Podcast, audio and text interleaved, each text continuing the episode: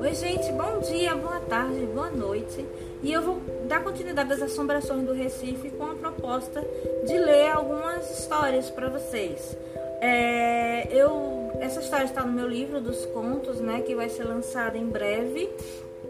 E eu resolvi fazer uma série de contos baseadas nas assombrações de Recife e de Pernambuco, né?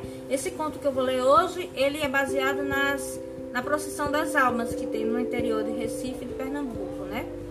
É bem interessante a, a procissão das almas, porque é vista nas madrugadas, nos interiores, onde se vê um, uma série de luzes, né? As pessoas levando velas nas mãos, as assombrações levando velas nas mãos e elas também são luminosas e é tem a lenda de que a pessoa chegou perto da, da assombração, a assombração deu a vela a ela, ela guardou a vela na gaveta e no outro dia quando ela abriu era um, um, um osso, né, um osso de uma um osso de, da perna de uma pessoa. Então essa essa lenda eu sei que tem em vários lugares do Brasil também da, da, da procissão das almas e esse conto que eu fiz ele é baseado na procissão.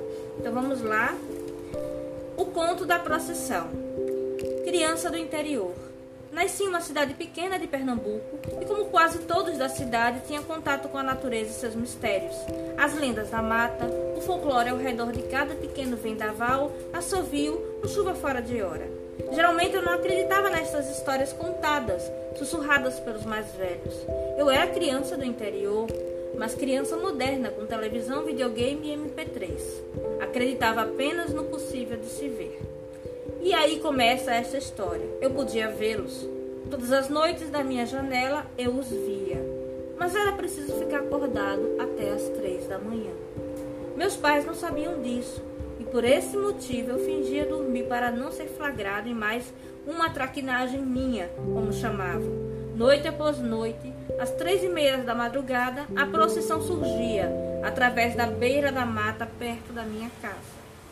Altos, mais altos que os seres humanos normais, levando velas desnecessárias ali, pois todos emitiam um brilho impossível de ser deste mundo. Seguiam um atrás do outro, pelo mesmo caminho, luzes nas mãos e corpos acesos, espetáculo para meus olhos de criança incrédula. Nunca havia até então travado conhecimento com a morte e seus caprichos. Aqueles seres gigantescos, alongados e luminosos, eram para mim um segredo ainda. E me fascinavam. Mas eu não ousava ir até, até eles. Apenas os observava ao longe e tinha a impressão de ser observado também. Observado por eles. Como disse, morava com os meus pais em uma casa no terreno de minha avó materna. Ela era a pessoa mais bondosa, mais gentil que eu conhecera mulata como eu, de pele brejeira, doce como Saputi, seu irmão de cor e doçura. Um dia, no entanto, nesses meus dias de infância e de dúvidas, ela morreu. A fragilidade de sua saúde finalmente cobrava o preço. Não a vi morrendo, mas a minha mãe me levou até a casa da minha avó depois, para que eu pudesse me despedir dela. Lá estava minha avó deitada na cama, parecendo adormecida, mas com algo faltando. Desde aquele momento até hoje, associei a morte a algo faltando nos corpos inanimados. Minha avó ia ser velada em casa. O velório era proibido às crianças, então voltei para meu quartinho impressionado. Adultos na casa grande, eu só no meu quarto. O tempo passava, as horas mortas chegavam, a hora da procissão. Vinham como sempre enfileirados. De repente, do nada, pararam, bem ali na mata, em frente à casa da minha avó. A luz imensa saindo da casa da minha avó. Alongada, ela estendeu a mão e uma, e uma vela materializou-se. Era ela, era ela. Criando coragem pela primeira vez na vida, corri para fora de casa, em direção da fantasmagórica aglomeração. A luz saía Saída da casa grande, de súbito parou em sua jornada. Voltou-se para mim e pude ver seu rosto. O rosto amado de minha avó naquela criatura inacreditável, majestosa, gigantesca. Ela olhou-me por algum tempo no silêncio dos espíritos. Então, com uma mesura, se afastou de mim. A, a procissão estranha a aguardava. criança do interior.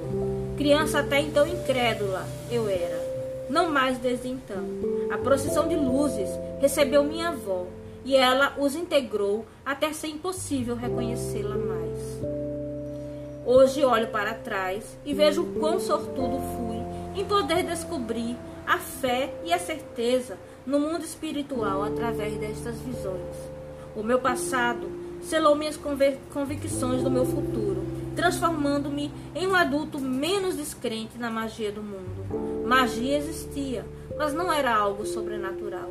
Estava presente em todo lugar. Cresci e pude relatar estas coisas de criança aos adultos, ainda incrédulos. Eu vi, cumpri meu caminho cantando a minha verdade. E cabe a eles acreditarem ou não, seguindo suas próprias estradas de crença ou lenda. A procissão ainda acontece na minha cidadezinha modesta e pequena, protegendo, guardando, abençoando a todos que ali vivem e morrem.